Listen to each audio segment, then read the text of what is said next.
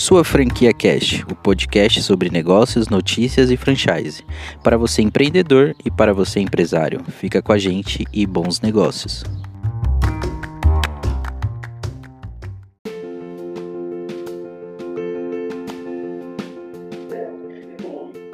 Bem-vindos ao Sua Franquia Cash. Meu nome é Cauã, estou aqui hoje com o Fernando Toledo, que é vice-presidente de operações da 5ASEC, a maior rede de lavanderia do mundo com mais de 10 anos de carreira, Fernando ele atua em, já atuou em empresas como a Pearson, que é detentora da marca Wizard. Ele é especialista em gestão comercial, comércio exterior e administração. Seja bem-vindo, Fernando. Muito obrigado pela sua participação aqui com a gente no Sua Franquia Cast. Cauã, eu que agradeço. É um prazer receber o convite de vocês, poder participar aqui do Franquia Cast e eu tenho certeza que a gente vai ter aqui uma oportunidade de um bate-papo muito rico, muita oportunidade de troca de experiência, conhecimento. Espero que possamos aí ter um tempinho agradável. Com certeza sim, Fernando.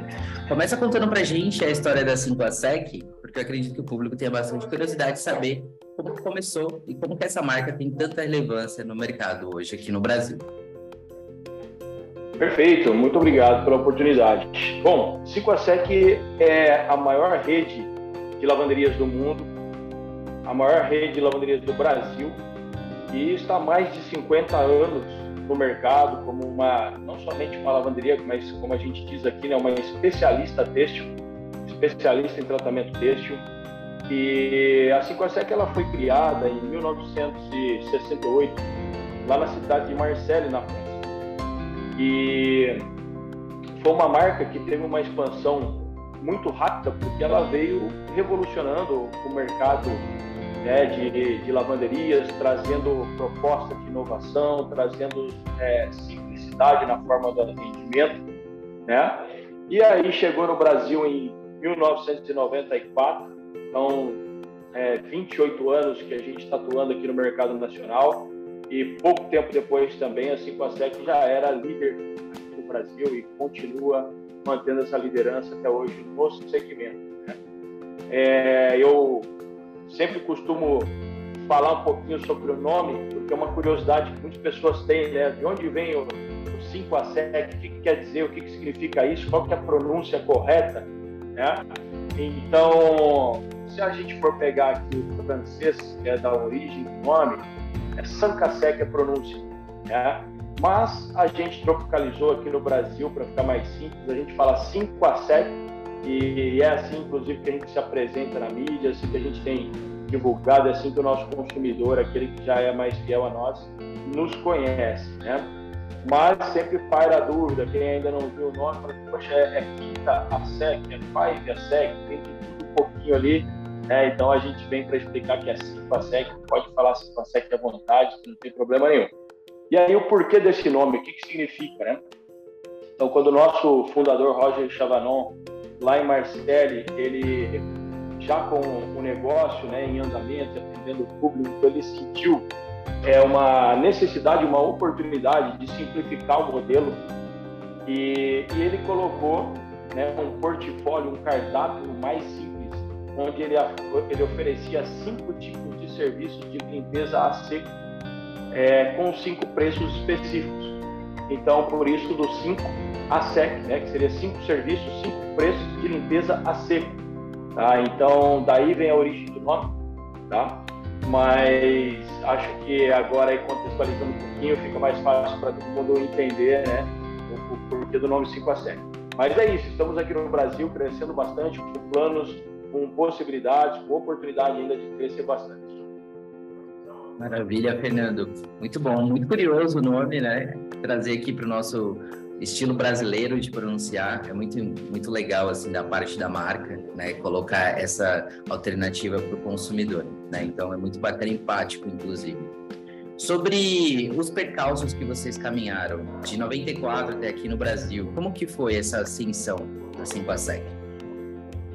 Perfeito. Acho que a chegada de uma marca num país, ela é sempre é, um pouco mais difícil, né? Porque, embora às vezes você tenha nome, renome, conhecimento no mercado, você atravessa o oceano, vai para um outro continente especialmente aqui, onde nós ainda não tínhamos uma cultura do serviço de lavanderia tão é, intrínseca, assim, tão é, desenvolvida, com certeza foi um desafio nos anos iniciais, mas o fato da 5ASEC ser uma marca de vanguarda, sempre investiu muito em pesquisa, inovação, em enxergar o, o cliente e como o nosso serviço de lavanderia apoiava o cliente, né? E também o fato de trazer um modelo replicável, um modelo já pautado em processos, procedimentos, de, de, de implantação guiada, isso fez com que o investidor, ao conhecer a marca, e tivesse uma, uma sensação de segurança poder investir e que conseguiria performar, entregar aquele serviço. Então, rapidamente, a, a marca cresceu, se expandiu aqui no Brasil. Né? Começamos lá com poucas unidades e uma curiosidade é que nossos franqueados iniciais, muitos deles estão conosco até hoje.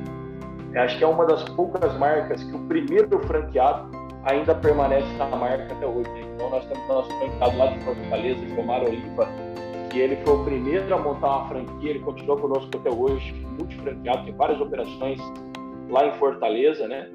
Então, eu acho que o fato também do próprio testemunho de quem está no negócio permanecer no negócio, é, isso já é um recado para quem quer entrar. É, isso já é um recado para o investidor. Poxa, esse cara entrou lá atrás, ele continua até hoje.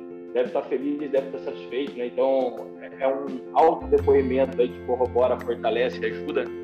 E, felizmente, né, de lá para cá a gente cresceu muito então, pegando 94, nosso ano zero para hoje, né, 2022, a gente já ultrapassou a barreira dos 500 pontos de venda.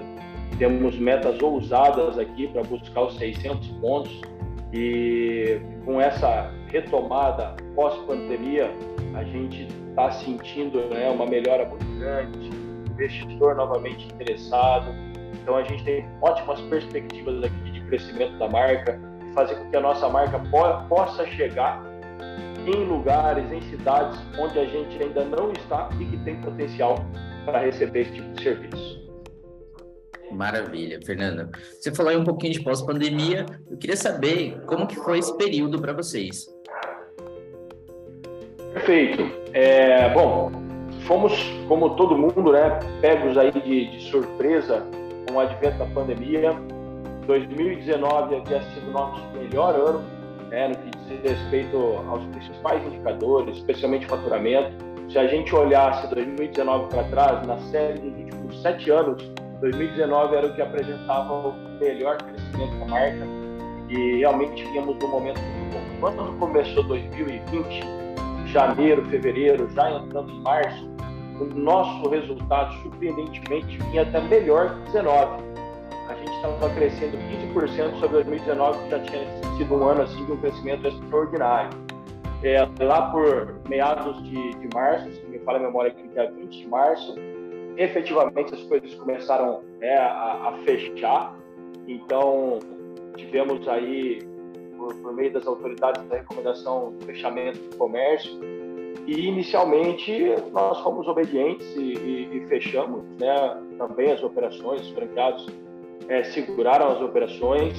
Enquanto isso, nós criamos aqui comitês de crise, com a participação de franqueados, com a participação da nossa autogestão, e começamos a pensar as alternativas que nós poderíamos usar para fazer com que o nosso negócio pudesse passar por aquele momento de turbulência. Né? Foram a partir desses fóruns, dessas reuniões, muita interação com outros players do segmento também, né?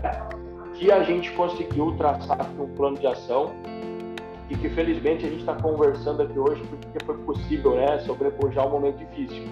Então, no primeiro momento, a gente teve que, que fechar e, na sequência, nós nos movimentamos, buscamos auxílio das autoridades e conseguimos enquadrar a lavanderia como considerado um tipo de serviço essencial, assim como farmácias, hospitais, supermercados, e de fato, porque a lavanderia entrega profilaxia, né?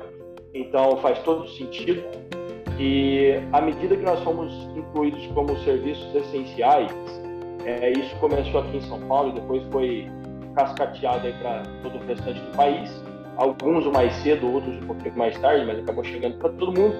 A gente conseguiu, né, começar a retomar um pouco mais de tranquilidade, um pouco mais de normalidade, né? é, abrindo mais possibilidades para o nosso cliente de nos visitar, de poder entregar uma peça de roupa, poder entregar um tapete, uma cortina, tantos itens que lá atrás talvez a gente não olhava com tanta importância, a pandemia nos ensinou a ter mais cuidados com a saúde, né? Então, isso acabou também, de certa forma, impulsionando o nosso negócio. Os itens de casa dispararam na nossa curva ABC de, de produtos que são atendidos, né? Então, tapete, cortina, roupas de cama, roupas de banho. Isso teve uma disparada, fortaleceu bastante o nosso negócio. Mas um ponto aqui que é crucial, né, que eu posso dizer que foi o que nos trouxe também até aqui, foi o fato de que na 5ASEC a gente já vinha no nosso plano estratégico, desde lá de 2017, trabalhando a questão de olhar para o cliente, ter o cliente no centro das ações e todas as nossas ações é, impulsionando o atendimento das necessidades desse cliente. Então, basicamente, uma visão omnichannel, né? E com isso, a gente se começou a preparar desde 2017 para atender o cliente onde ele quisesse, como ele quisesse né, e no momento em que ele quisesse. Então nós tínhamos uma visão que nós saímos de uma lavanderia de balcão para uma lavanderia também digital. Então com isso hoje no nosso portfólio a gente tem um atendimento via website, via aplicativo, via WhatsApp, via telefone através do delivery. É, então a gente colocou todo esse aparato durante a pandemia é, disponível para o nosso cliente. E, e isso ajudou para que ele pudesse nos encontrar facilmente, para que nós pudéssemos fazer o atendimento. Né? E os nossos canais digitais cresceram algo da ordem de 300% já no primeiro mês né, de pandemia. Então, felizmente, tínhamos essa visão, vínhamos trabalhando com a nossa rede e preparando a rede para ser digital, para ser omnichannel. E felizmente, quando a pandemia chegou, nós estávamos preparados, preparados para isso. Né? Então, sinteticamente aqui, falando um pouquinho de como a gente enfrentou esse momento para você. Maravilha, Fernando. A tecnologia ela realmente veio para ficar e a ascensão cada vez maior, com entradas de cripto, NFTs, metaversos, né? Acredito que a 5sec já vem com esse core né, de, de fit tecnológico muito forte, né? Muito obrigado aí por contar para a gente um pouco como que é a omnicanalidade dentro da 5sec. Agora eu queria saber como que tá o balanço de vocês agora no ano de 2022, nesse primeiro semestre? Como que foi? Olha, 2022 é um ano que tem sido uma grata surpresa, é porque quando nós viramos o ano ali, final de 2021, começo de 2022, acho que todo mundo aqui né, voltou a se assustar um pouquinho, porque a gente vinha de uma ampliação da flexibilização no final do ano, e aí, quando chegou dezembro, janeiro, a gente viu os casos de Omicron explodirem. E aí, com isso, todo mundo sentiu uma insegurança e falou: puxa, será que 2022 vai ser mais um ano truncado? Mais um ano onde a gente abre e fecha, né, contendo os impactos da pandemia, etc. Para ajudar, se somou aí conflitos mundiais, como a gente tem visto com Rússia, Croácia, etc. Então, tudo que a gente planejou quando começou é, o, o, quando iniciou ali o ano, isso acabou trazendo uma sensação de, de, dúvida muito grande de como seria o ano. Felizmente, né, a resposta do mercado foi muito positiva. É, a questão do, do, aumento né, da população vacinada, a possibilidade da gente manter a flexibilização, depois a normalidade praticamente do, do setor do comércio né, e tudo isso acabou fazendo com que o nosso resultado, surpreendentemente, crescesse muito. Né? Nós também havíamos preparado várias medidas, várias estratégias aqui, pensando num ano difícil, pensando num ano que talvez tivéssemos mais desse comportamento de flexibiliza, para, flexibiliza, para. E como isso não aconteceu e as ações é, que havíamos traçado estavam em curso, a gente tirou muito proveito hoje, quando a gente olha aqui em relação a 2021, por exemplo, já era um ano com impacto de pandemia, a gente está crescendo algo da ordem de 50%. Né? Então, tudo bem, 2021 foi um ano impactado pela pandemia, No entanto, internamente aqui, a gente, nos nossos números, nas nossas reuniões de liderança, de diretoria, a gente praticamente não olha para 2021. A nossa referência é 2019. A gente compara 22 com 19. Para você ter uma ideia, a gente vem aí crescendo algo aí da ordem de 30% sobre o ano de 2019. É, então, realmente, 2022 está sendo um ano fantástico, tanto do ponto de vista é, do, do, faturamento para o nosso cliente na ponta, né, do que a gente chama de sellout, quanto também do ponto de vista de expansão da marca. Né? A gente vem conseguindo encontrar investidor, a demanda né, por é, atendimento de expansão, o cadastro, o lead interessado, né, tem aumentado significativamente e com isso a gente tem conseguido vender muitas novas franquias e, além disso, abrir muitas novas franquias que é melhor ainda, né? É vender e abrir. Então a gente vem num, momento muito bom, onde a gente bateu no começo do ano mais de 500 pontos de venda e agora a gente já está olhando para chegar nos 600. É, e, e, o ano está sendo muito positivo para isso. Maravilha. É bom saber que as marcas elas estão realmente se estabilizando pós-pandemia, né? E conseguindo crescer. Eu queria saber como você enxerga o mercado onde vocês estão inseridos agora. Ele está em crescimento? Como que está esse, esse mercado? O que você projeta para a expansão de vocês nos próximos meses? Olha, esse mercado é um mercado que atrai muito, né? Eu, como você citou aí no, no mini currículo, no resumo que você fez sobre mim, é, venho de um mercado de franquia de muitos anos, passei pelo setor de educação, entre outros, né? E quando eu recebi o convite e vim trabalhar na, na Cipasec, uma coisa que me chamou muito a atenção realmente foi a questão do mercado, da possibilidade que esse mercado tem, porque eu diria que há um oceano aqui no Brasil quase que ainda é virgem, é um oceano que pode ser muito navegado ainda. Tá?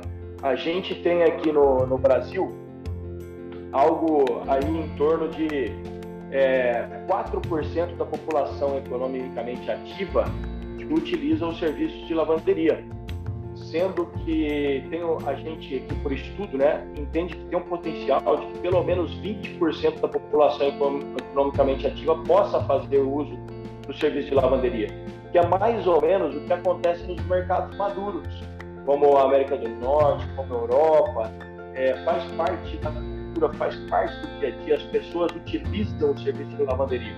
Né? E isso está começando a acontecer bastante aqui no Brasil, a gente é vanguarda em disseminar essa informação.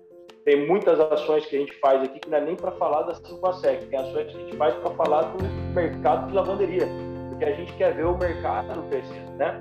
E se a gente considerar que no Brasil tem algo entre 90 e 100 milhões de pessoas que são consideradas economicamente ativas, a gente está atingindo só 4% disso. Isso falando do mercado como um todo, né? o segmento de lavanderia como um todo, apenas 4%. Então, assim, tem espaço para crescer, tem espaço para muita gente. É, a gente vê algumas novidades chegando aí, muitas lavanderias de alto serviço aparecendo, entre outros modelos. Né? E a gente quer cada vez mais levar ao conhecimento brasileiro de que lavar a roupa na lavanderia não somente te economiza tempo, como também te economiza dinheiro. E isso a gente fala com dado e fato, porque muitas vezes a gente não, não para para fazer conta. O brasileiro, por hábito, tem uma certa é, vamos dizer assim, antipatia com a matemática. A gente, às vezes, lá na escola, perguntava ah, qual a matéria que menos gosta. A maioria vai dizer que é matemática, né? Então, a gente, às vezes, não para para fazer conta. Se você fizer conta, o que você gasta? Vamos lá. Parando, a, a de repente, a diarista da tua casa para lavar a tua roupa. Para depois ter que passar. Então, tem um custo aí de hora homem.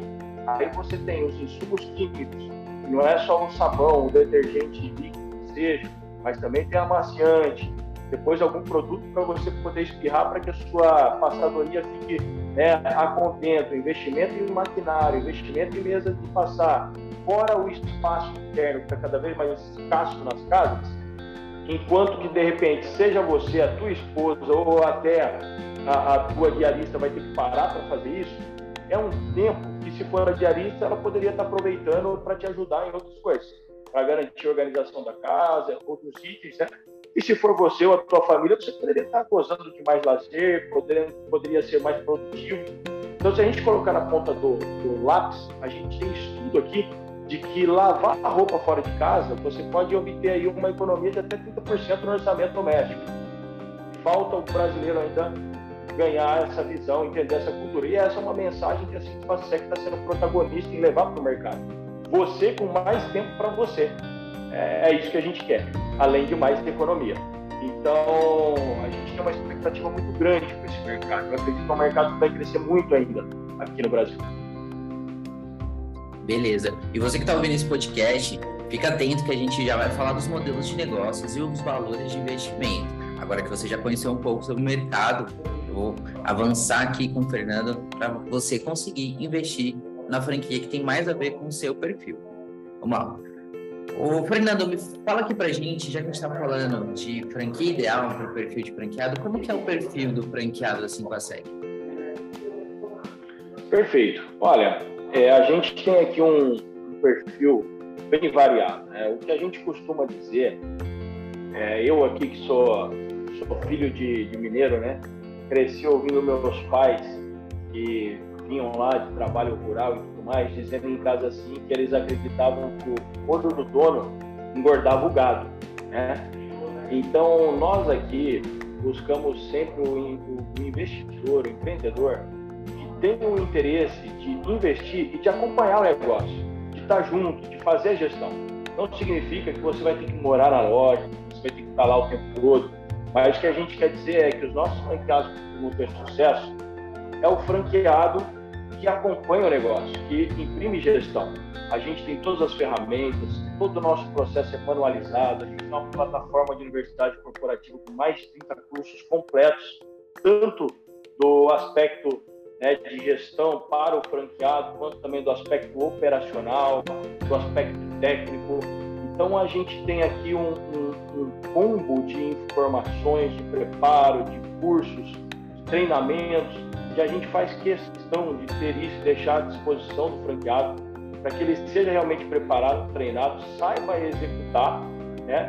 E aquele franqueado que se prepara, que faz utilização de todo esse know-how, é, obviamente, conseguindo montar uma boa equipe, ele consegue imprimir gestão, ele consegue acompanhar, fazer o negócio crescer, sem ter que ficar tanto tempo ali imerso no negócio. Mas é importante que ele tenha é, um bom acompanhamento. Então a gente busca esse perfil, né? Não, se você me perguntar, ah, é para eu colocar a loja lá e nunca mais visitar e o dinheiro vai cair na conta, não é o perfil que a gente busca. É, a gente busca o franqueado presente, aquele que está atuante, que faz realmente a coisa acontecer junto com a gente. É uma marca assim que a pessoa entra e acaba despertando é, um, um, um, senso, uma relação muito forte com a marca. Então é, é, quase que natural também que isso aconteça. Mas esse é o perfil. A gente busca alguém que esteja realmente a fim de crescer, de, de, de se tornar um multifranqueado. A maioria dos nossos franqueados tem mais de uma operação. Então é o perfil arrojado de crescimento, é quem realmente está a fim de trabalhar e ganhar dinheiro, é o perfil que a gente Beleza.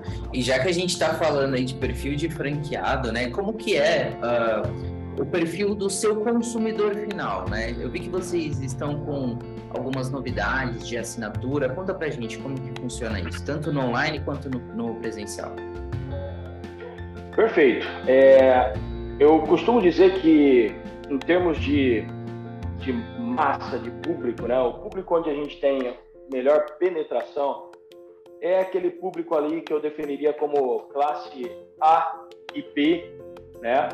É, o perfil do nosso consumidor geralmente é 35 anos mais, são executivos, são pessoas de poder aquisitivo alto, né? E que acabam tendo um ticket elevado na nossa lavanderia. Então esse é o perfil, é a massa crítica com que a gente hoje trabalha se comunica. No entanto, a 5A7 sempre tentou se posicionar de uma forma a atender esse público, que é o nosso público utilizado, mas também ser uma marca que é, seja inclusiva, que possa ter no portfólio serviços que atendem né, a, a, todas as classes. Por exemplo, a gente tem aqui um item que é a nossa, conhecido como a nossa bag, né? que é uma bolsa, não sei se você já viu por aí, né, com a nossa logo, uma bolsa nas nossas cores. E essa bolsa, por exemplo, naquela conta que eu estava falando aqui de ser mais barato lavar na lavanderia do que em casa, se você utiliza esse serviço de bag, por exemplo, você vai encontrar em qualquer uma das nossas lavanderias por aí, é um, um recurso que te permite lavar no modelo tradicional de 30 a 50 peças mais ou menos, né? E uh, eu digo mais ou menos porque vai depender do tamanho. Você pode estar levando uma peça maior, uma peça menor, mas vai ser na média aí até 50 peças. E onde o, o valor por peça numa bag como essa é em torno de R$ 3,85 por peça. Então, extremamente acessível.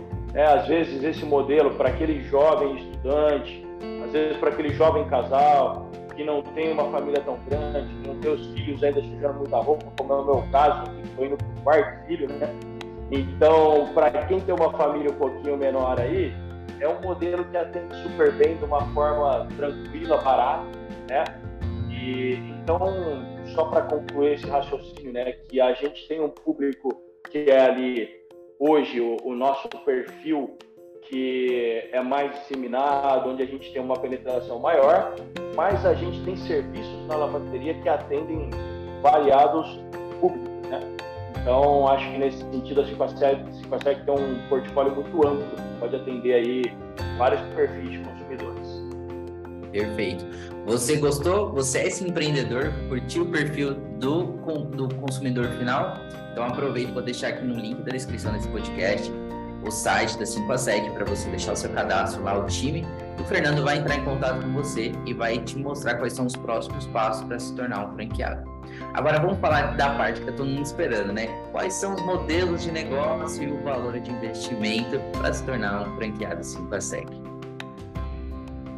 Perfeito, meu amigo. É, é, essa foi uma grande virada que a gente fez, né? Quando nós, aqui, a gestão atual chegou nesse negócio, nós tínhamos poucos modelos de expansão e, na maioria das vezes, era um modelo mais robusto, um modelo completo, que é um modelo com uma alta capacidade de, de produção. É, e aí, o valor inicial de investimento, o business plan inicial, ele era, de certa forma, é, uma trava, ele era restrito a um perfil de investidor específico. Teria que ser um investidor muito bem preparado, bem capitalizado, para poder investir aí algo da ordem de 500 mil para cima. Né? Uma das coisas que a gente fez é, foi entender que a Simpasec é, já está capitalizada em todos os estados, especialmente nas capitais. Mas o Brasil é um país né, tão continental, com tantas cidades, que nós temos muitas cidades de interior que tem aí perfil de metrópole. Né? A gente pegar aqui o estado de São Paulo, por exemplo, você sai de São Paulo, você tem meio do caminho Jundiaí, você tem Campinas, você tem Ribeirão Preto, Rio Preto, São José dos Campos, por aí vai, né? São cidades assim fortes, talvez em outros estados seriam até capitais. É, então, nós passamos aqui na nova gestão a entender que nós tínhamos mercado muito grande, também no interior do Brasil, a ser explorado. Para isso, a gente fez uma adaptação de modelos, trazendo modelos mais enxutos que entregam exatamente o mesmo serviço, com uma capacidade produtiva inicial restrita, mas dimensionada para o crescimento, e à medida que você cresce e desenvolve, você pode ampliar essa capacidade produtiva. Mas isso faz com que a barreira de entrada do investimento inicial ela seja superada ela seja flexibilizada e aí você consegue abrir a oportunidade para outros investidores também poderem ser parceiros 5 a 7. Então hoje a gente opera com cinco modelos, né? E nesses cinco modelos de loja que a gente tem, a gente tem modelo de 100 mil até basicamente 450 mil, que hoje é o, o, o modelo mais caro que a gente é, comercializa. É, então, um investidor de 100 mil reais que queira fazer um investimento nessa consegue, ah, tem como, eu consigo? É possível. É, nós temos investimentos a partir de 100 mil.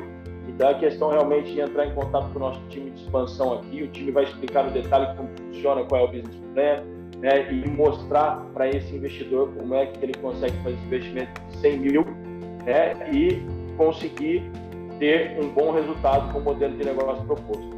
Então, eu posso dizer para você que hoje, do ponto de vista de investimento, também a gente está bem democrático.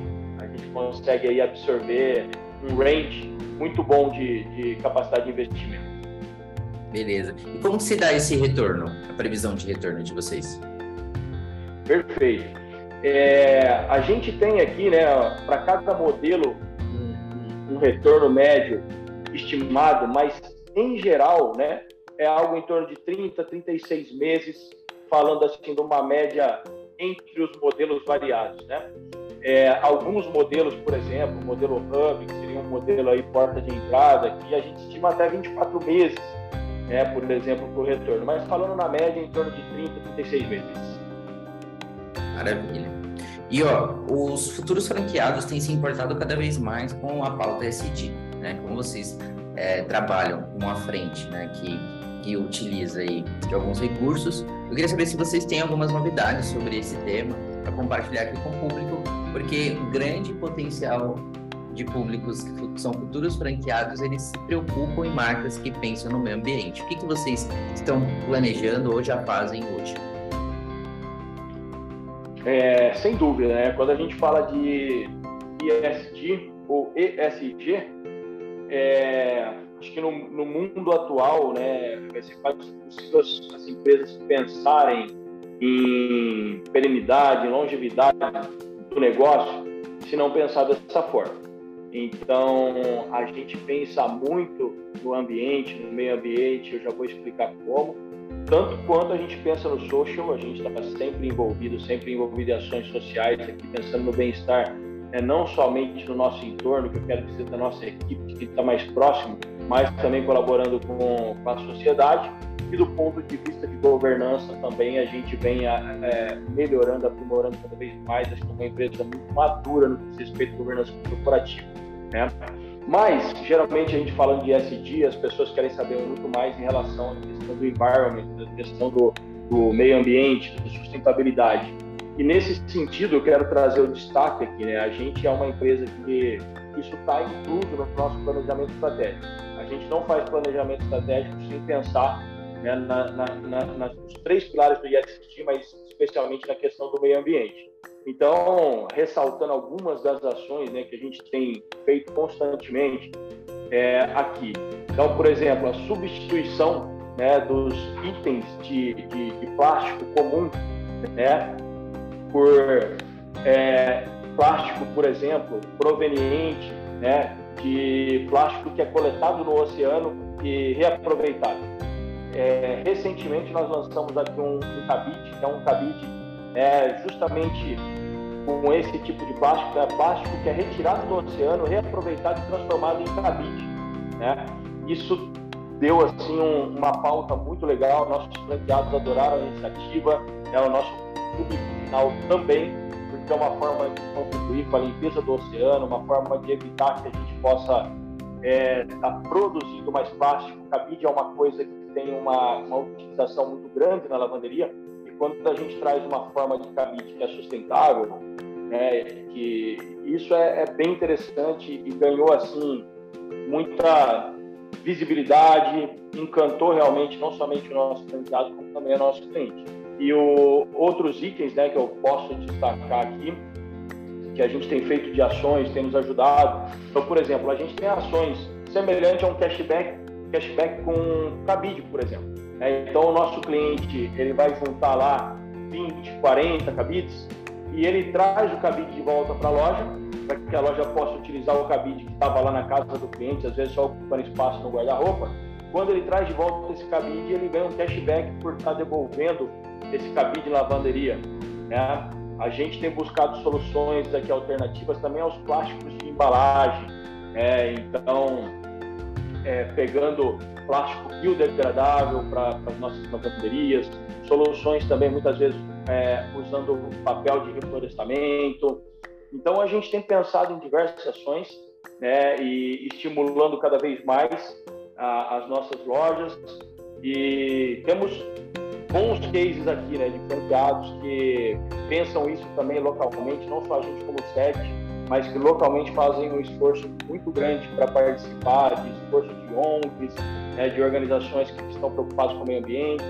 Então esse é um estímulo muito grande. Mas só para não esquecer aqui, né, uma das últimas novidades, que é um piloto que a gente fez e que agora já está basicamente embarcado no modelo de negócio, que é também a substituição do nosso delivery tradicional a, a combustão pelo delivery elétrico, né? Então a gente já tem alguns parceiros aqui, onde a gente validou o potencial do, do carro elétrico e alguns franqueados nossos já iniciaram, já estão operando com delivery elétrico. E isso também é uma grande contribuição para o meio ambiente. Acho que são alguns exemplos, poderia te citar muitos outros aqui, e é uma encomenda que a gente tem para o nosso time o tempo todo. O que mais tem de sustentabilidade? Traz mais para nós, a gente quer colocar isso em prática. Então, isso é uma pauta constante da liderança, e a gente está o tempo todo preocupado com isso. Maravilha, Fernando. Ó, se você quer saber um pouco mais das outras ações que a 5SEC faz, vou deixar o link aqui embaixo na descrição. Você pode acompanhar no blog deles algumas ações, algumas práticas nesse sentido. Fernando, muito obrigado pelo seu tempo, pela sua participação. Tenho certeza que a audiência da sua franquia ficou bastante interessada em conhecer um pouco mais e se tornar um franqueado de sucesso com a 5 a 7. Muito obrigado, Cauã. Agradeço você, agradeço a nossa audiência também. Mais uma vez, me coloco à disposição aqui para apoiar, para ajudar. Quem quiser conhecer mais sobre a marca, né? como eu falei, a gente está aqui muitas vezes falando da marca, não é só o comercial, não é só para atrair investidores para a 5 a SEC. Óbvio que a gente quer, óbvio que a gente está de portas abertas, porque é um excelente negócio, negócio extremamente rentável, lucrativo e, como eu disse, com possibilidades aí variadas para quem tem pouca possibilidade de investimento, até para quem tem alta capacidade de investimento. Mas, acima de tudo, a gente quer divulgar para o Brasil, quer divulgar para o consumidor de que lavanderia é sustentável. A lavanderia é um, um, um mercado né, que pode ser explorado muito mais pelo brasileiro, pode fazer parte do dia a dia. Quando a gente lava em casa, a gente também está ajudando o meio ambiente, porque aqui as máquinas são preparadas, né?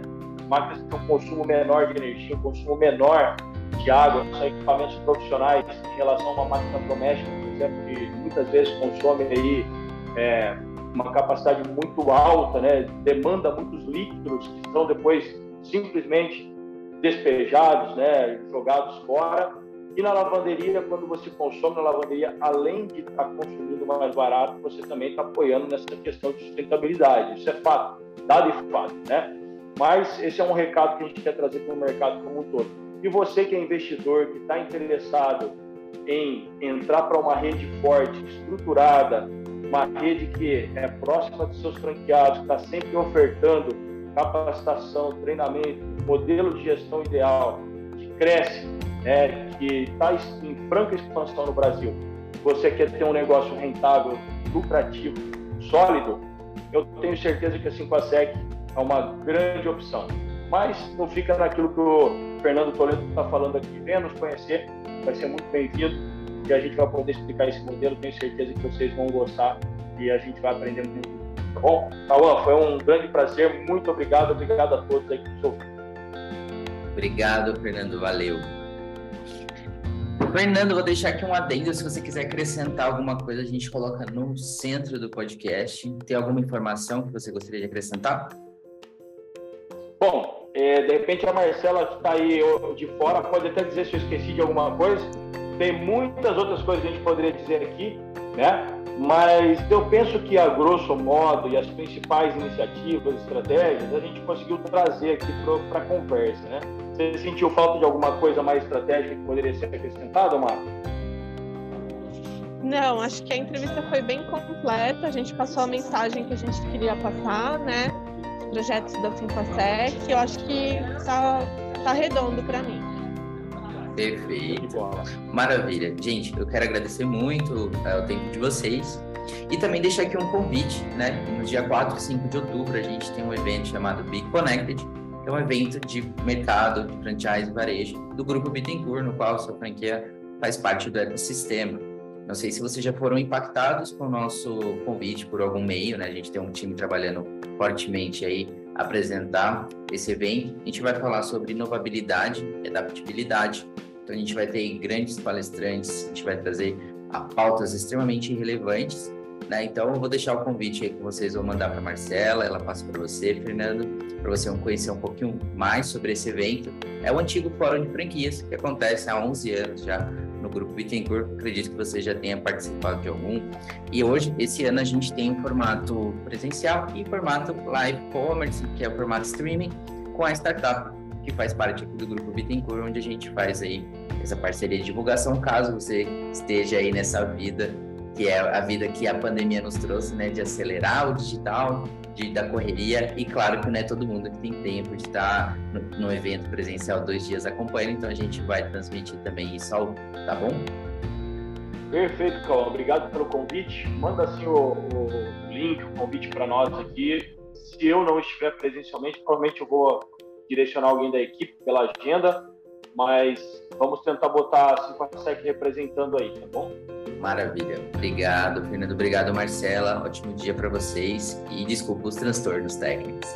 É isso. Obrigado, gente. Até mais. Valeu. Um abraço. Tchau, tchau. tchau. Obrigado, Marcela. Tchau, tchau.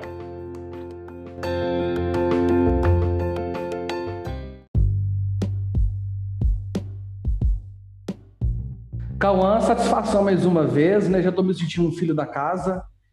Aí, obrigado pela oportunidade de desenvolver esse conteúdo. Bom, me chamo Rony Demontier, sou gestor de franquias, faço expansão de várias marcas aqui do grupo Enquanto Sou Franquia. Nasci com um propósito de ajudar pessoas, seja em qualquer aspecto, tanto de vendas como treinamentos, palestras, reuniões, acompanhamentos. E acredito que cada um tem um propósito de vida. Se você não descobriu o seu, problema nenhum, mas eu descobri o meu e eu quero seguir a minha trajetória aí com, com isto. Muito bem, Rony. E, assim, a gente estava ah, nos bastidores, né, falando um pouquinho sobre o mindset, né? Eu queria saber se você tem alguma reflexão sobre isso para trazer para o público. Ótima observação. Quando a gente fala de mindset, nós, nós entendemos que para nós que somos empreendedores, trabalhamos todos os dias dia, todo dia a dia, mas existe alguns detalhes, as entrelinhas, que é o seguinte: empreender é você fazer todo dia diferente com o mesmo produto ou com a mesma prestação de serviço. Porém, existe um problema muito grande que eu percebo nos empreendedores, que eles querem o final.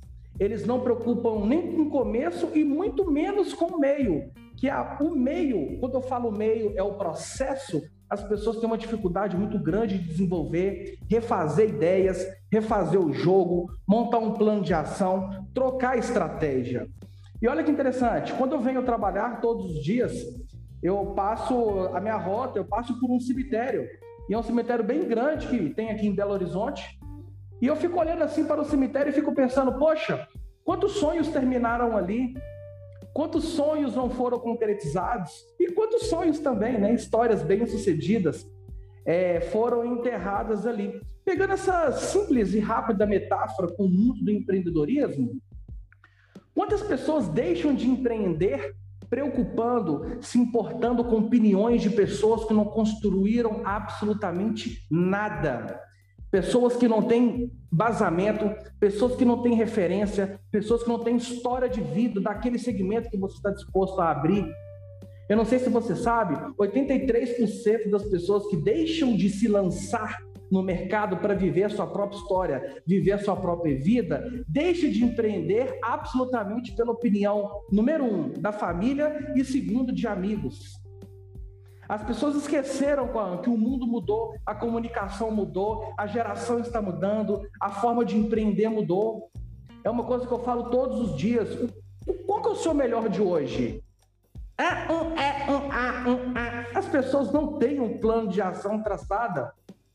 Então, e detalhe, quando algumas pessoas rompem essa barreira de empreender mesmo com uma grande carga negativa nas costas, Aí que tem, gera um outro problema que é o seguinte: não está arquitetado um plano de ação para aquela empresa dar certo.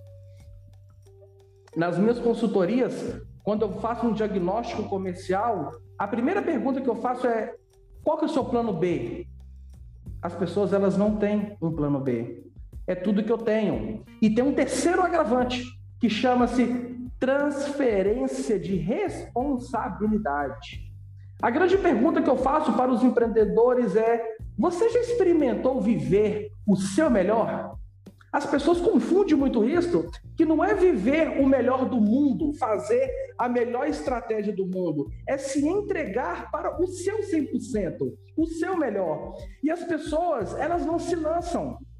Elas não se lançam para entregar o, o, seu, o seu melhor. Com todo o respeito que eu vou dizer aqui, eu estava conversando com uma pessoa que trabalha exclusivo com vendas, e hoje existe muito conteúdo na internet de graça, livros baratos, que você pode potencializar a tua mentalidade sobre vendas. Porém, esse profissional exclusivo, ele estava lendo livro de romance.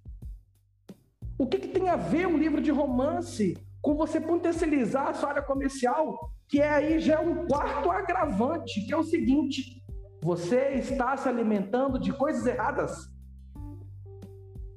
E isso é um problema muito grande. Eu percebo isso. Quando eu vou conversar com as pessoas, quais que foram os livros que você leu sobre o seu assunto, o seu nicho, o seu mercado?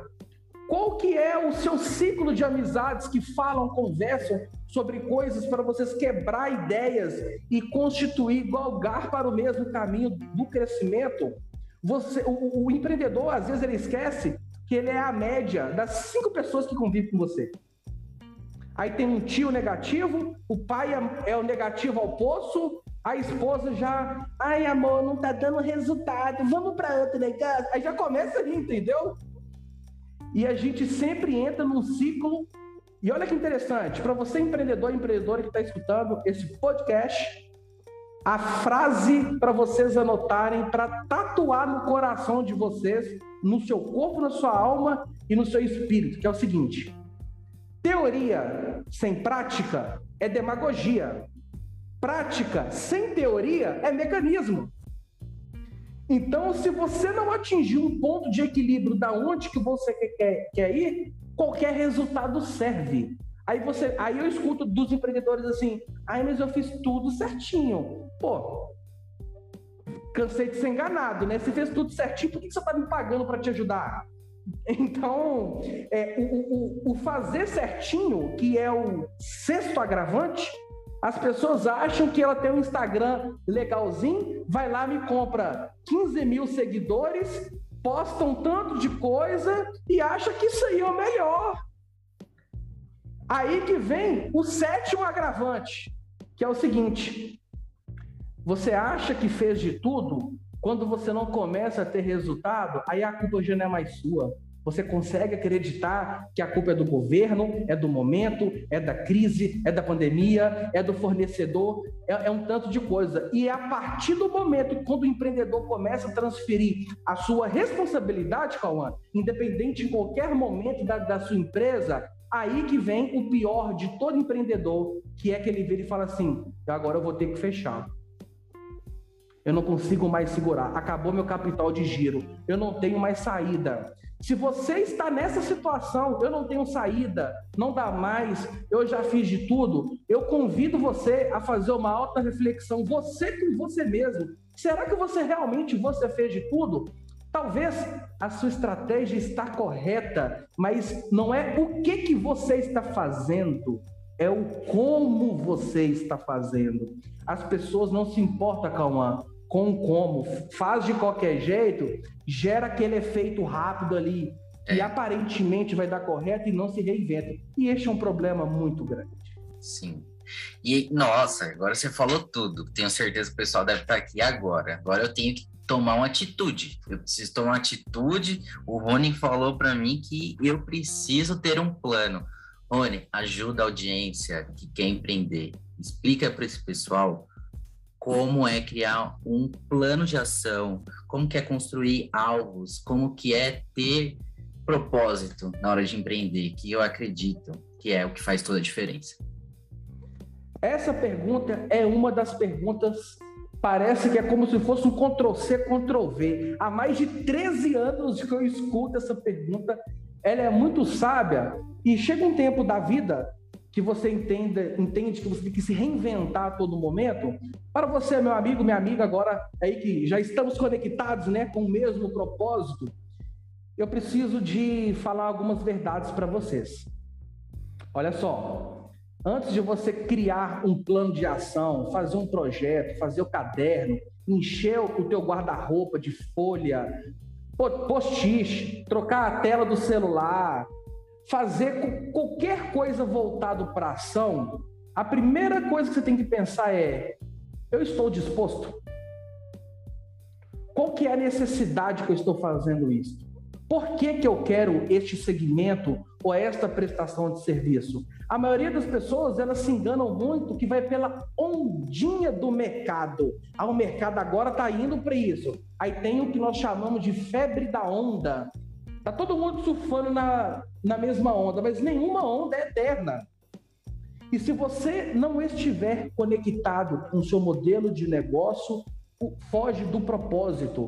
Eu vou falar muito de propósito nesse podcast, porque quando eu falo propósito, propósito significa confirmação, propósito significa entrega, propósito significa fazer o que tem que ser feito, o meu melhor todos os dias. Não adianta você vir falar para mim, eu não sei fazer um projeto. É claro que você não sabe fazer um projeto, seu propósito não está bem esclarecido, está cheio de dúvida no seu coração, está cheio de dúvida na sua mente. Os seus ouvidos estão voltados para as pessoas erradas, os seus ouvidos estão voltados para pessoas que não construíram absolutamente nada. Eu escuto todos os dias, Rony, como que eu monto um plano de ação? Eu olho no olho da pessoa, vejo desespero. E no final das contas, as pessoas não estão conectadas com aquilo que elas querem fazer. Ou elas escolhem por influência de alguém, ou porque acham que vai dar certo. O achismo é uma. É uma. Eu não vou nem falar o nome aqui, mas vocês, mas vocês entenderam muito bem. Ah, eu acho que vai dar certo. Ah, eu acho que é assim. Oh, mas assim, o que deu certo para um não dá certo para outro. Você não viveu a sua história, você não viveu, é todo dia no caminho. Porém, para não deixar você sem resposta, como montar um plano de ação, como organizar, eu vou dar duas respostas. Para você que quer empreender, quer entrar no, no, mundo do empreendedorismo, está com, com medo, com frio na barriga, é, é desconfiado ao cubo. Para você, a primeira coisa, identifique-se crie elos, crie conexão com aquilo. Não vai pelo dinheiro, não vai pelas cores, não vai pelas palavras, não, não vai pela moda, pelo momento, pela estação ou qualquer outra coisa desta natureza. Conecte com aquilo que você quer. Corpo, alma, espírito, vontade, desejo. Você se imagina fazendo aquilo ou não? Ou você, porque o seu colega fez lá na Bahia e deu certo, você vai fazer aonde você estiver? Conecte. Depois que você tiver esta conexão, entenda aonde que você pode chegar com aquilo. Por que, que você está empreendendo? Para pagar boleto? Para você ter um CNPJ e arrotar caviar aí que você é uma pessoa jurídica? Pelo amor de Deus, né? Completamente desnecessário. Qual que é o propósito de você empreender? E é muito difícil, Cauã, para quem, por exemplo, muitos candidatos, né? Trabalharam muitos anos CLT, acostumado ali, né? Quinto dia útil, o mundo tá acabando e o dinheirinho tá lá na conta. E quando fala em empreender, ser seu próprio patrão, as pessoas acham que assim, nó, legal. Eu tenho uma referência, por exemplo, de vida aí de 5 mil reais por mês. Mas agora eu vou empreender, eu vou ganhar agora 50 problema nenhum em você pensar assim, mas deixa eu te dizer, não cai no conto da Alice do País das Maravilhas, não. Não caia. Então, para você que quer empreender, conecte com o modelo e saiba por que, que você está fazendo isso. Peraí, eu tenho um dinheiro guardado, eu vou empreender. Por que, que eu vou empreender? Para melhorar minha qualidade de vida, talvez? Para você dar um sustento melhor para sua família? Ou para você custear a vida de alto padrão que você quer, quer ter? Problema nenhum com isso, mas tem que ter um propósito. Então, essa é a primeira dica que eu dou para quem é, vai se lançar no mundo do empreendedorismo. Incrível. Ótimas dicas, hein? Ó, agora já não tem mais desculpa de como começar. O pontapé inicial foi dado já. Rony, eu queria saber assim, você falou um pouquinho sobre a pessoa que ouve a média que ela é, né? A gente falou aqui um pouquinho de, da nossa média, que é as cinco pessoas que a gente mais convive. Essa pessoa tá ouvindo seus parentes, o seu cônjuge, que naquele momento não está no mesmo patamar, no nível de compromisso com empreendedorismo. Como é que essa pessoa vai se desvincular dessas vozes e conseguir, de fato, além de seguir os passos que você deu agora, de fato fazer acontecer? Né? Como é que ela vai parar de ouvir as vozes negativas, tanto dela mesma, das crenças que ela construiu ao longo da vida, quanto das pessoas próximas que ela mais ama, que são as primeiras influências dela mais próximo, digamos assim. Ótima pergunta. Incrivelmente, as pessoas que negativam aí o seu propósito de empreender, às vezes não é nem por maldade. É porque existem vários fatores. Eu vou falar três aqui só para vocês entenderem. Tem pessoas que têm inveja e não quer ver você crescendo nunca na vida, quer, quer que você tenha a sua vida daquele jeito. A geração anterior da, da, nossa, né, que é os nossos pais ou os nossos avós, eles vieram de uma geração que é completamente nossa. Então, normalmente essa geração é uma geração mais conservadora. É uma, é uma geração mais conservada. É uma geração que elas não é, é, é não é uma geração mais, como pode dizer, mais ativa, mais arriscada. Por exemplo, o meu avô, ele serviu o regime. O meu avô, ele tem 93 anos. Ele tem algumas crenças da época dele que eu nem discuto mais, porque é uma coisa que está enraizada da época dele, não houve atualização. Então, a primeira dica, chave de ouro, para você que quer empreender com, com seu dinheirinho, com seu dinheirão ou com a sua fortuna, cale a boca. Dá satisfação para quem que você tem que dar satisfação. Por exemplo, Óbvio que é super comum, né? Quem é casado compartilhar opinião com esposa, esposo. Às vezes o seu pai, a sua mãe são pais presentes que estão com o intuito de desenvolver. Não tem nada de errado com isso. Mas as pessoas, ah, eu vou empreender. Conta pro João, Maria, José, posta no Facebook, posta no Instagram, no status do WhatsApp, vai para uma para qualquer lugar e vai falando para todo mundo. Não conte para ninguém fique para você. As pessoas falam assim: o que as pessoas não sabem, elas não estragam, por incrível que pareça. Isso tem um poder muito grande. Independente de, de religião aqui, existe uma coisa muito interessante: existe as crenças, existem as, as energias e existe a fé naquilo que você coloca. Frase número dois para ser tatuada no coração do empreendedor, do empreendedor que está escutando esse podcast aqui. A frase é o seguinte: aonde você coloca força, cresce. A grande pergunta é: qual que é a força que você está colocando? Tem aquele Zezinho da vendinha da sua casa aí que está arrebentando de ganhar dinheiro, está crescendo, e tem aquele Zezão aí da sua região que tem um mega empreendimento e está quebrando. Qual que é a diferença de um para o outro? Hein? É importante refletir. Então, fique para você, converse com quem você tem que conversar. As pessoas vão se afastar de você quando você levar o seu nível de cultura, o seu nível de inteligência, o seu nível de propósito. Eu, por ser novo do jeito que eu sou, apenas 32 anos, eu perdi um tanto de amigo. Eles não conversam mais comigo porque eu não consigo mais ficar numa roda de pessoas se eu não falar de plano, crescimento, de negócios, falar de assuntos. Eu não vou falar de assuntos de televisão, eu não vou falar assuntos de jornal, eu não vou falar. As pessoas, elas têm o hábito de prender aquilo que as pessoas acham que vai dar certo e aquilo que as pessoas acham que é o correto. Então, eu deixo essa mensagem aqui para vocês: é o seguinte, não comente com as pessoas. É, é, é, é, a melhor dica. Após isso, vem o quê? Fazer um bom planejamento. Você está preparado emocionalmente para isso? Sim. Você está preparado financeiramente para isso? Sim. Se o seu negócio quebrar amanhã, qual é a sua reserva financeira? Você é controlado com dinheiro? Você sabe organizar suas finanças?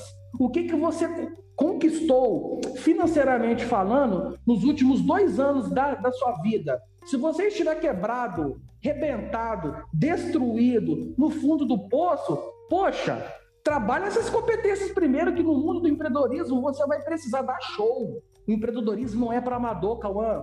Empreendedorismo é para gente fera. Tem duas opções de você ser fera: se lançando de cabeça, corpo, alma, espírito e adaptando com as estratégias na metade do caminho, ou então você tem uma grande ideia, a grande jogada e, a, e é o final do arco-íris que é o pote de ouro. Você se lança e as coisas começam a dar certo. Não dê espaço para dar errado. Porém, com planejamento, estratégia e plano de ação. Se você não tiver esses três pilares, como que você vai fazer quando a sua loja não estiver vendendo? Como que você vai fazer se o seu Instagram parou de ter cliente? Como é que você vai fazer se o seu WhatsApp Business não chamar mais pessoas? Aí sabe o que vai acontecer, meu amigo e minha amiga empreendedora? A acesso à vida. Eu vou fazer uma expressão aqui, Cauã, que é o seguinte: eu vou criar um stand-up de jeitos de empreendedores. Empreendedor número um é aquele vendedor, aquele empreendedor pode mico. Sabe como que o empreendedor pode mico faz? Ele é assim, ó, o que, que é o pó de mico? É um pozinho que você joga, é coça, né? O pó, ele, ele eu não sei se, se todos conhecem, mas só dá um Google aí, chama pó de mico. Ele coça pra caramba. Aí o empreendedor que não começa a ter resultado é esse aí, que é o vendedor pó de mico. Que ele começa assim, ó. Aí eu chego e pergunto: e aí, meu irmão, minha irmã, como que tá aí o seu negócio, a sua empresa? Aí já começa. É, tá difícil. Nossa, ó, coça a cabeça, é, ó, é o governo, é, é, é não sei o quê, ó, é a chuva, ó, você viu? Vai cair granizo. Aí começa a coceira, é, é a acusação. O segundo perfil do empreendedor é o perfil ó céus, ó vida. Eu chego e falo, bom dia, beleza, tal, como que tá o seu negócio? O cara responde, ou a mulher, como se o mundo estivesse acabando, responde assim, meu Pai amado, sangue de Jesus tem poder. Meu Deus, eu estou no fundo do poço. Meu Pai, eu não vejo saída. Nossa. Aí eu pergunto: e aí, cê, o que, você está fazendo? Qual que é o seu plano de ação? Aí a resposta: ah, mas está difícil, né? 14 milhões de desempregados. Aí, aí já começa a transferir. Aí o terceiro perfil de empreendedor é o empreendedor que tem amnésia. Parece que ele passa num portal assim, ó, e esquece. Eu chego para ele e falo assim: Ô, oh, oh, e aí, amigo, tal, como que tá o seu negócio e tal? Ah, tá mais ou menos. A pergunta, tá, e aí? Como, como que tá sendo a ação? Como que tá sendo o dia a dia? O que, que você está fazendo diferente? Eu adoro essa pergunta, Cauã. O que você está fazendo de diferente? Aí o empreendedor com amnésia que passa num portal, aí é, ele pensa aqui, ó. É. Tem que ver, né? Não, mas vai dar certo. Tá, mas. E aí, cadê? A, cadê a ação? Ah, eu tô pensando em umas coisas aí, mas vamos ver se vai dar certo. Meu filho, ó, você tá quebrando. Que dia que você vai colocar o que tá te pedindo você colocar isso em prática? É, mas eu vou pensar mais direitinho. Vai. É, é, é amnésia, esquece esquece e fica esperando Jesus voltar e falar assim: vou fazer para você, filho, senta aí no trono. Vai quebrar, vai doer no coração, vai doer no bolso. Quantas pessoas estão passando por isso aí agora? Deixando de fazer é uma muita gente. É muita, muita gente. gente sofrendo. E assim, que, caramba, você entendeu todo esse processo e a primeira dica que você deixou aqui eu achei muito incrível, que é pare de falar e, claro, consecutivamente essas pessoas também vão parar de falar com você. Nessa questão sobre frequência, que eu entendo que seja uma frequência, uma mentalidade, a sua mentalidade empreendedora está numa frequência acima da minha mentalidade que não é que ela é inferior, mas é que ela é voltada para o CLT, ela é voltada para a estabilidade, ela é voltada para ter ali uma segurança, uma falsa segurança, né? Que hoje o empreendedor, ele fala, muitas pessoas têm medo de empreender porque se sentem inseguros, mas é uma segurança que na CLT você também enfrenta.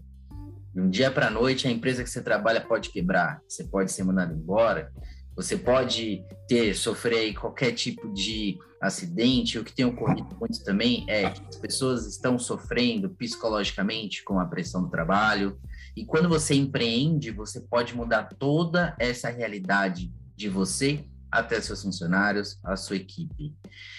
Rony, vamos contar aqui para o pessoal uma coisa muito bacana.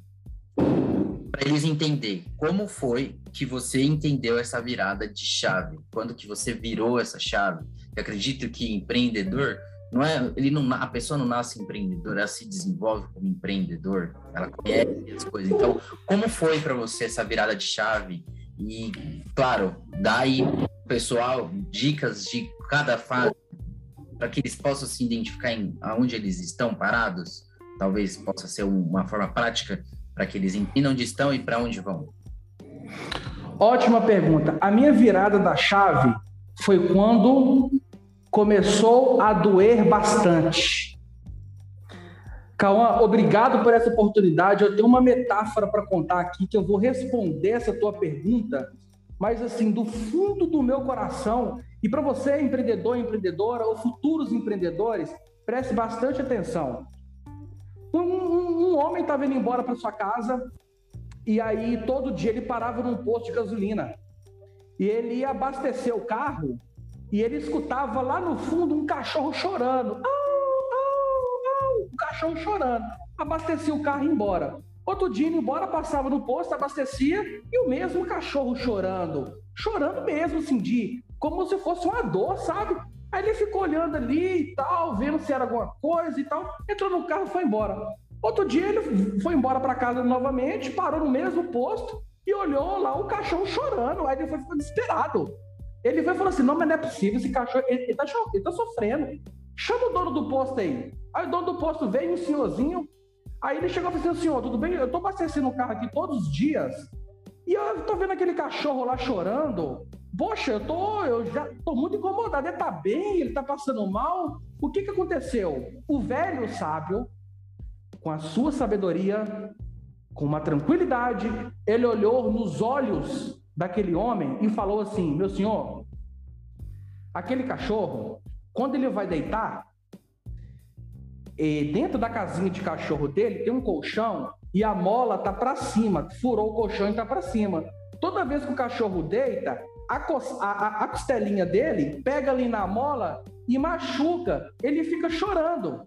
Aí o cara indignado foi falou assim: Ué, é, mas, pô, mas por que, que você não troca? Aí o velho senhorzinho do posto virou e falou assim: Tá, o cachorro ainda não levantou porque ainda não doeu bastante. E o empreendedor, ele fica sofrendo muito tempo, sofrendo por dentro, sofrendo por não se lançar, sofrendo por não ter uma ação, porque ainda ele, muitas das vezes, empreendedor, empreendedora, você só não tomou uma decisão porque ainda não doeu bastante. Ainda não doeu bastante. Você está aí na pedra, passando dificuldade, tá difícil, as coisas não estão acontecendo. Aí de repente você entende que não, que aí você já começa a duvidar da sua capacidade. Aí a sua autoestima vai lá no chão, aí já vem complexo de inferioridade e você já começa a achar incapaz. Isso é muito sério. Isso dá depressão, isso dá morte. Então, a minha virada da chave foi qual ponto que a minha dor estava doendo ao ponto de eu tomar uma decisão. A minha dor foi pensão do meu filho atrasada, meu carro com busca e apreensão, eu estava fugindo da polícia, parecendo um bandido, com banco indo lá na casa do papai para pegar o carro, eu não tenho dinheiro para levar meu filho para comer um hambúrguer, eu não tenho dinheiro para me ajudar lá na casa dos meus pais com uma dispensa, com uma água, com uma luz. Essa foi a minha dor.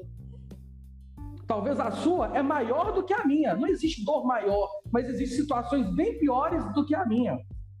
Ou então você está sofrendo calado pelo simples ego, alimentando o seu ego. Ah, não, eu não vou pedir ajuda e tal. As pessoas têm, têm, têm vergonha de contratar um, um, uma terapia. Elas acham que quem faz terapia é doido. Olha a mentalidade das pessoas. É o mindset, mudança de mentalidade, crenças, crenças inabaláveis. Então, empreendedor, se não doeu bastante, a minha pergunta é: vai ficar sofrendo até quando? Vai ficar reclamando até quando? E se está doendo muito, você não aguenta mais sofrer? A grande pergunta é: o que, você está fazendo de melhor para melhorar a tua empresa, o teu negócio, a tua prestação de serviço? Aonde que está mensurado que está dando certo aquilo que você fez? Aonde? Gente, rasga uma folhinha de caderno e coloca tudo no papel. Escreva no chão, escreva numa, numa cartolina. Tire da sua cabeça a tua dor. Eu entendo a sua dor. Eu sei o que, que você está sofrendo. Porém, são pequenos gestos de dentro para fora. Não adianta eu ou qualquer outra pessoa dar uma matéria de pós-doutorado, sendo que você está no ensino fundamental. Não adianta. Pare de querer mais aquilo que você não tem, não está preparado para receber. Uma pergunta interessante que eu fiz para um, cliente meu foi o seguinte: Cara, me dá seu Pix aí. Foi, foi só um testezinho. Aí ele, que é isso, cara? Eu vou, eu vou, eu vou te dar uma, uma surpresinha. Me dá seu Pix aí. Aí o cara foi, me deu o telefone dele. Falou assim: Cara, tô fazendo uma transferência para você. Aí o cara, é sério? É. Aí, aí ele falou assim: ah, sério mesmo? Aí eu, é sério, pô. Eu tô fazendo um pix, um pix agora. Aí ele, de quanto? Aí eu, um milhão de reais. Aí ele, o quê? Um milhão de reais. Você quer receber? Não, que isso? Você tá dando assim, eu tô, estou te dando um milhão de reais agora. Você quer ou não? Não, cara, eu não sei, nossa. É, não, é, deu, deu até diarreia no, no cliente, com medo. Deu até diarreia, com medo. As pessoas, elas querem ter algo que não estão preparadas para isso. Começa agora, dois, três, quatro, cinco meses, e quer ganhar 80 mil de lucro líquido, já quer comprar um iPhone de 12 mil, já quer comprar uma casa lá nas Ilhas Maldivas, com três meses de empreendedorismo. Ah, gente, vão, vão deixar de ter mentalidade medíocre, que na verdade é uma palavra grega que vem de mediando, vem de média. Medíocre vem de média. Não está relacionado ao teu potencial de competência, está relacionado ao nível que você está, a palavra medíocre. E é isso que acontece. E é isso que eu vejo todos os dias. Excelente dicas. Olha, para você que está ouvindo esse podcast, tenho certeza que a partir de hoje não tem mais desculpa. E, por falar em desculpas, Vamos falar aqui um pouquinho das desculpas que as pessoas mais falam na hora de empreender. Nós aqui do Portal Sua Franquia, que é o portal de franchise, de empreendedorismo, onde você conhece um pouco também das oportunidades de negócios, as melhores oportunidades de negócio para empreender com segurança, com suporte de empresas, como a empresa do Rony, que é Encontre Sua Franquia, que ele pode até falar um pouquinho sobre isso daqui a pouco, mas as desculpas que a gente mais ouve são: tenho medo de empreender, tenho medo de perder meu investimento, não me sinto preparado para empreender, não aprendi na escola, não tive desenvolvimento de empreendedorismo, até porque a gente sabe que o ensino hoje ele ensina você a ser funcionário, né? Te prepara para ser funcionário. A pessoa ela sonha em ser médico mas ela nunca sonha em ser dono do hospital. É uma loucura isso. Nosso país ele tem essa educação. Olhem, deixa aqui para o pessoal que está ouvindo agora esse podcast, que vai depois entrar no portal Sua Franquia e conhecer as oportunidades de negócio, deixa aqui para eles uma dica para começar hoje, ainda que ele tenha 10 reais. Se esse cara tem 10, se ele tem 20, 100 reais, mil reais, 50 mil, 100 mil, para esse cara começar hoje, dar esse pontapé de cara mesmo. Para ele começar hoje, qual que é a atitude, a primeira atitude que vem na sua cabeça que ele pode fazer agora? Agora, de graça, barato, 0800. Você pode até pôr um hashtag o pai tá on ou a mãe tá on, que é o seguinte: estude o nicho que você quer empreender Conheça quem está no mercado, conheça os concorrentes, entenda, destrinche, come livros. Gente, o Google é de graça. Tem quase tudo no Google. Estude, estude aquilo. Primeiro, tira uma meta. Por exemplo, eu vou estudar um mês aquele ramo que eu quero atuar. Entenda tudo, liga, vê revistas, lê artigos, olha, olha os diferenciais, comece a criar estratégias. Por que estudar? Porque ali é o divisor de águas. Ali você vai identificar ou não quantos estudantes, para quem é formado aí, para quem fez faculdade, está fazendo, quantos colegas começaram num curso, estudaram duas, três matérias, ah, eu não gostei desse curso não, eu vou para o outro, e trocaram de curso. Quantas pessoas? Mas por que, que isso aconteceu? Porque você experimentou. E as pessoas, ah, eu tô com pouco dinheiro, ah, é o momento, ah, é o governo, ah, eu não sei o quê, esse tanto de ah, ah, é, se, será, talvez, não sei, quem sabe, é só Jesus, ano que vem, mês, mês que vem, você está deixando de viver a sua história. Está deixando de viver a sua história. Se lance com sabedoria, com propósito e viva a sua história. O seu exemplo de história move pessoas. O seu exemplo de história conecta com outras pessoas que estão no mesmo objetivo que você. A primeira dica que eu posso dar é estude absolutamente estude o nicho, a prestação de serviço ou o seu produto que você quer, porque se você se conectar, foi o que eu falei atrás, com isso, aí houve conexão. Aí fica mais fácil, tudo fica mais fácil. Sua fé aumenta, você já para de escutar gente negativa, que não tem propósito nenhuma, você já começa, ah, meu irmão me falou que não vai dar certo, entrou no ouvido, saiu do outro, porque está testificado, está confirmado, está habilitado nas suas três competências emocionais que você vai se lançar para isso, custe o que custar. Então essa é a minha melhor dica. Estude. E após você entrar no mundo do empreendedorismo, entenda, Empreender é fazer diferente todos os dias com a mesma prestação de serviço e o mesmo produto. Isso que é empreender. Show de bola, Rony. E para finalizar esse podcast, que tal deixar aqui para o pessoal é, um livro para que você leu e mudou seu mindset, para o pessoal acompanhar, dar uma buscada, ou algum vídeo, ou algum programa que seja, qualquer dica para o pessoal já sair daqui de, desse podcast e procurar essa referência e, de fato, se lançar? Você pode deixar aí para o pessoal. Claro, pô, livros que eu recomendo. Seja Foda, é um livro excelente, mudou muito a minha crença. É, como entender, influenciar pessoas, também é um excelente livro. Um livro do Sandro Rodrigues, que é um dos presidentes do grupo Rinodê, que tem um livro que ele fez um livro que chama Crença Inabalável. A história de vida contada naquele livro e a superação, aquilo é um exemplo. Todos os empreendedores, sem propaganda, viu, gente? Mas é um livro assim, eu já li ele mais de dez vezes. Spin Selling é, é, é são, é, é, um livro de um conteúdo é, muito fantástico para negociações grandes. Poxa, eu tenho aqui tudo relacionado a vendas.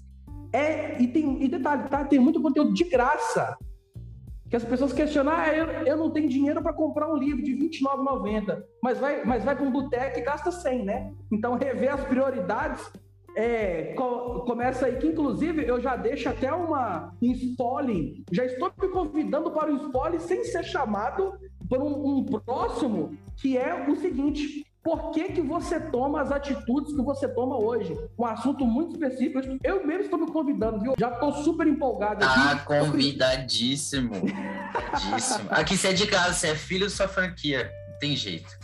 Ah, não. Então, pô, então tá. Estamos juntos e misturado. E detalhe, estude aquilo que está conectado com o seu produto, com a sua prestação de serviço. O seu tempo, ele é ouro. E ouro é dinheiro. E dinheiro é o que se você quer ganhar. Se você está lendo alguma coisa, se alimentando de uma coisa completamente diferente do seu propósito, não vai dar resultado. Maravilha, Rony. Então, gente, esse é o Rony de Montier, sua franquia. Muito prazer, cara, te receber aqui. A gente está muito feliz. Foi incrível esse podcast. Tenho certeza que vai ajudar muitas pessoas, transformar muitas vidas, que é o seu propósito e também é o meu propósito aqui. E esse foi sua franquia cast. Obrigado, Rony. Um grande abraço. Até o próximo.